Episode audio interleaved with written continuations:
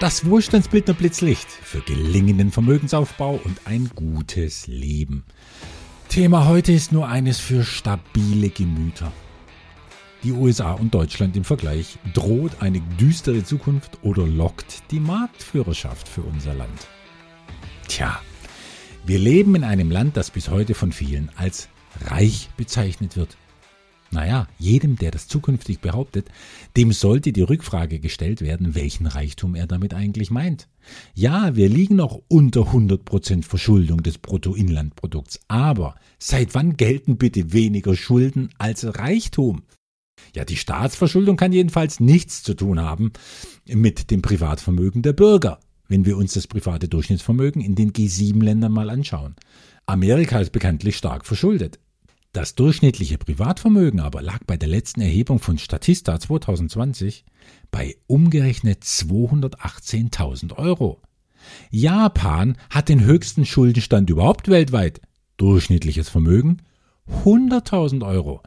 Sogar Franzosen und Italiener, diese cleveren Schuldenmacher, liegen im Privatvermögen vor den Deutschen. Wir kommen nämlich gerade mal auf knapp 62.000 Euro Vermögen im Schnitt.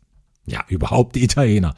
Ganz groß im Drama machen. Aber 9,8 Billionen Euro privates Vermögen hat das Volk. Deutschland kommt gerade mal auf 5,2 Billionen. Trotz der deutlich höheren Milliardärsdichte. Was heißt, dass der Großteil der Deutschen deutlich weniger besitzt als der Großteil der Italiener. Ja, wie steht es also wirklich um Deutschland? Ein Vortrag vom Wirtschaftsprofessor Hans Adalbert, genannt Bert Rürup. Der hat mich da eindrücklich was anderes gelehrt, wie es um unser Land steht, wenn es um den Zustand und vor allem um die Zukunft von Deutschland geht. Dieser Professor Rürup, der ist ja bekannt, weil er mit seinem Konzept zur Rürup-Rente 2005 einen Beitrag leisten wollte zur privaten Altersvorsorge. Naja, wie erfolgreich das war, das sei mal dahingestellt, aber da spricht und warnt in jedem Fall ein schlauer Kopf und ein paar seiner Aussagen will ich hier mal kommentieren. Und wenn wir gerade bei Amerika waren, bietet sich doch eine Gegenüberstellung zwischen den USA und Deutschland an. Gut, die USA haben rund viermal so viele Einwohner wie wir. Sie sind aber wirtschaftlich fünfmal größer. Entsprechend liegt die weltwirtschaftliche Bedeutung der Amerikaner bei rund 30 Prozent, während die unsere, obwohl noch viertgrößte Industrienation, schlicht als marginal bezeichnet werden darf. Ja, wenn es überall nur bei einer Verfünffachung in wirtschaftlich zentralen Bereichen bliebe, aber oh nein, 2021 wurden in den Staaten, nur mal um Beispiele zu nennen, 329 Milliarden Dollar in die Frühphasenfinanzierung von Firmen gesteckt. Bei uns 17,4 Milliarden Euro. In den 329 Milliarden Dollar stecken 49 Prozent amerikanische, Achtung, Gründerinnen. Bei uns weibliche Gründer gerade mal 20 Prozent. Sehr frustrierend ist dann auch das Ergebnis, wie sich diese Firmen entwickeln. 2021 entstanden in Amerika mehr als 1000 Einhörner, also Firmen mit über einer Milliarde Marktbewertung. In Deutschland waren es, und jetzt bitte sehr tapfer bleiben, 24. Mit der Anzahl an Bürgern, die was leisten könnten, kann diese Diskrepanz beim besten Willen nichts mehr zu tun haben. Was ist also der Grund dafür? Einer ist womöglich, dass sich die Amis doch von Geburt an na klar doch, für die Größten halten, begründet im Stolz auf die tollste Nation auf Erden, die von Gott persönlich besonders gesegnet sein soll. Ja, wir nennen das vielleicht Hybris, aber dieses Selbstverständnis, das ist ohne Zweifel ein Nährboden für Spitzenleistungen. Überhaupt ist dieses Volk von Fuß bis Kopf so competitive unterwegs, ja so auf Wettbewerb getrimmt. Und ja, ein Amerikaner ist doch beleidigt über zweite Plätze. Deutschland hingegen, Wettbewerb, na ja, sowas wie Jugend musiziert und eine Mathematik-Olympiade, das lassen wir ja noch durchgehen. Aber ansonsten bitte eher im Verborgenen brillieren. Amerikanern ist wichtig, sich an ihre Erfolge und Glanzzeiten zu erinnern. Uns ist wichtiger, dass die dunkelsten Momente unserer Vergangenheit in Erinnerung bleiben. Aber das Problem ist auch in unseren Kreissälen zu finden. Denn wo wir das ganz große Nachsehen haben, das ist, die Altersstruktur der Bevölkerung. Und dazu muss man wissen, Demografieprognosen gehören mit zu den präzisesten überhaupt.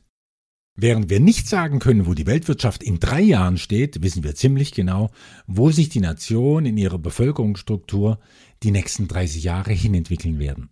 Konjunkturprognosen, die sind volatil. Rentenprognosen sind hochgradig stabil. Und da sieht es ganz düster für uns aus, weil unsere Alterspyramide, die gleicht sprichwörtlich einer Urne, die in ihrer morbiden Dürre nur von Japan übertroffen wird.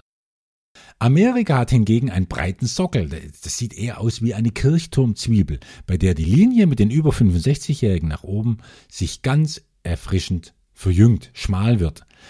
Die Geburtenrate sorgt für Bevölkerungswachstum, das zu über 60 Prozent aus einer arbeitenden Bevölkerung bestehen wird.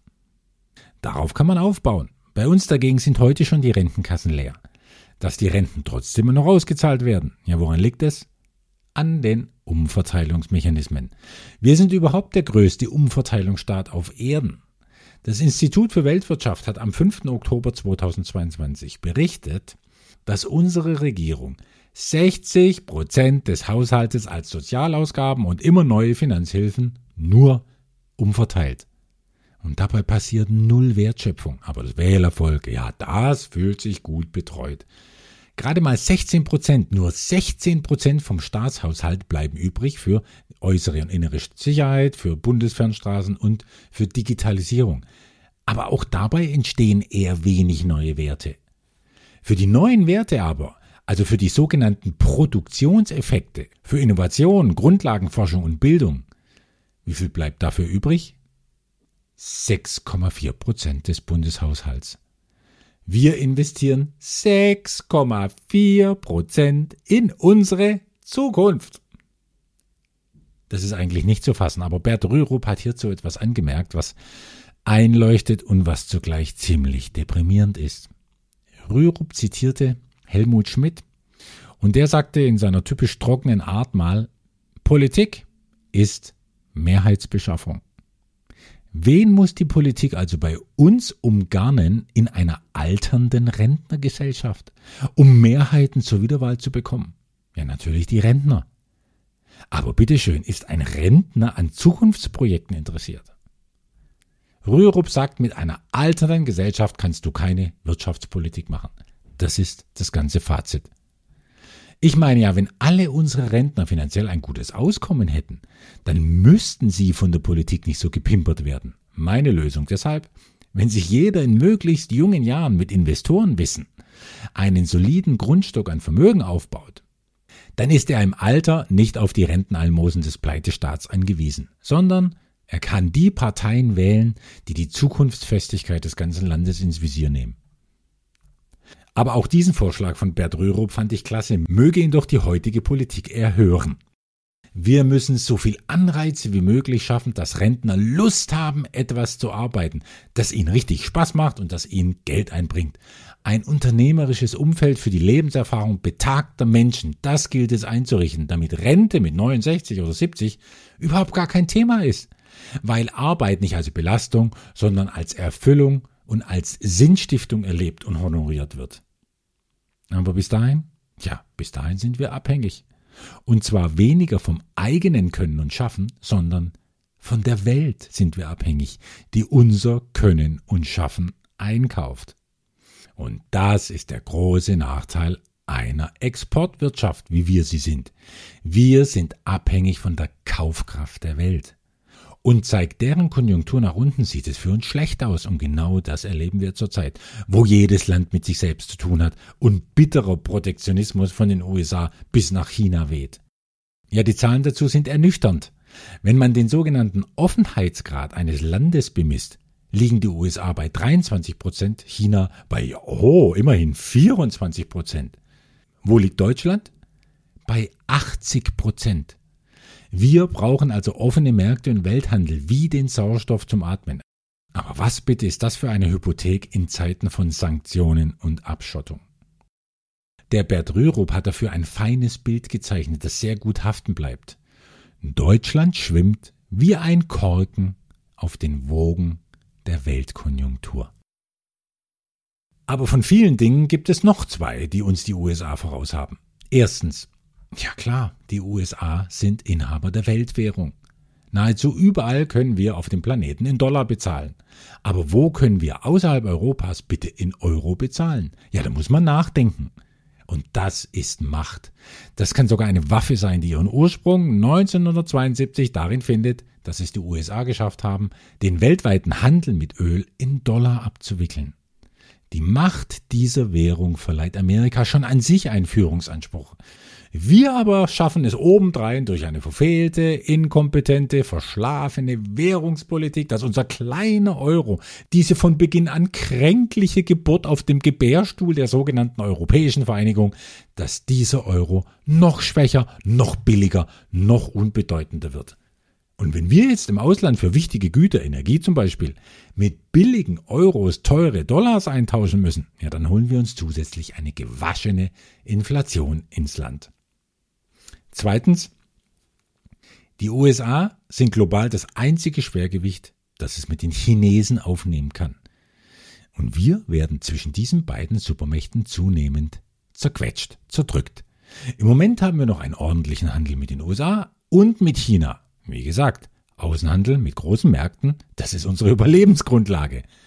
Aber die Systeme dieser beiden Mächte laufen in den nächsten Jahrzehnten, so wie jetzt schon zu beobachten ist, weit auseinander. Und wir werden uns immer mehr entscheiden müssen, mit wem wir Handel treiben können und wollen. Die USA sind dabei weit weniger auf China angewiesen äh, als wir. Wir werden uns des Geldes wegen aber bei China andienen müssen und wenn nichts mehr von unseren Menschenrechtsüberzeugungen und von Fairness übrig bleibt. Umso wichtiger wäre ja, wie ich schon im letzten Podcast sagte, auch in Europa maßgebliche innovative Infrastruktur anzusiedeln, um unabhängiger von China zu werden. Wir haben doch jetzt gesehen, wie fatal die Abhängigkeit von Russland ist oder war. Wer weiß denn, wann China den Handel mit uns beendet, weil ihm irgendwas nicht passt? Das ist zwar dieser Tage nicht zu erwarten, da auch China Probleme hat, vor allem auch mit einer alternden Bevölkerung. Aber China schmiedet eine Handelsvereinigung von Nationen nach der anderen. Deutschland ist bisher in keiner einzigen dabei. Nun will ich aber mit einem positiven Ausblick abschließen. Bert Rüruck, und da bin ich ganz bei ihm, wir sehen zwei Chancen, um die nächsten richtig schwierigen 25 Jahre einigermaßen zu überstehen. Erstens, wenn wir schon nicht genug Kinder selbst kriegen, müssen wir gewissermaßen Kinder adoptieren und deren Eltern gleich noch mit dazu. Heißt, wir müssen die bestmöglichen Bedingungen schaffen für eine qualifizierte Einwanderung. Aber Qualität, die locken wir nur an, wenn Deutschland durch Zukunftsinvestitionen, da haben wir es wieder, attraktiv wird für junge Menschen aller Couleur und Mentalität. Und die andere Chance, ja, das ist die größte Ressource, die wir seit jeher haben. Intelligenz, Fleiß, Disziplin und Erfindergeist. All das gilt es einzusetzen, um führend zu werden bei der Lösung der ganz großen Probleme, wie zum Beispiel dem Klimawandel. Da fragen sich doch noch immer viele, warum wir, die wir gerade mal zwei Prozent Anteil haben am weltweiten CO2-Ausstoß, warum wir uns dermaßen anstrengen sollen mit Dekarbonisierung und grünen Technologien. Ja, das ist doch ganz klar, ruft da der Schwabe, weil hier, ja, weil hier ein riesiger Markt winkt. Alle Länder werden früher oder später grün werden müssen, wenn sie ihr Lebensumfeld nicht ruinieren wollen. Das mag bei den einen noch zehn Jahre dauern, bei den anderen, wie bei China, 40. Aber irgendwann ist jeder dran. Und dann, dann hat es sich gelohnt, dass wir vorangegangen sind und all das Zeugs entwickelt und ausprobiert haben, das uns als Exportland wichtig macht. Und nebenbei haben wir damit Hunderttausende Arbeitsplätze geschaffen. Und meine ganz persönliche Hoffnung dabei ist, dass wir mit der zunehmenden Verdrängung des Öls und des Ölhandels durch grüne Technologien und Energiegewinnung, dass wir damit dem Dollar Marktanteile wegnehmen können. Denn erst mit einem starken, wichtigen Euro wird Europa stark und wichtig. Andere Länder wie Schweden und Norwegen, ja, die mögen jetzt schon grüner sein als wir und auf solideren Finanzen sitzen. Aber dieses Deutschland, das ich weiß ja nicht wie, auch die pomadigste Regierung unter Kohl, Merkel und Scholz überleben wird, dieses Land ist so reich gesegnet mit einem Bodenschatz, den wir hoffentlich zu ganz neuer Blüte treiben.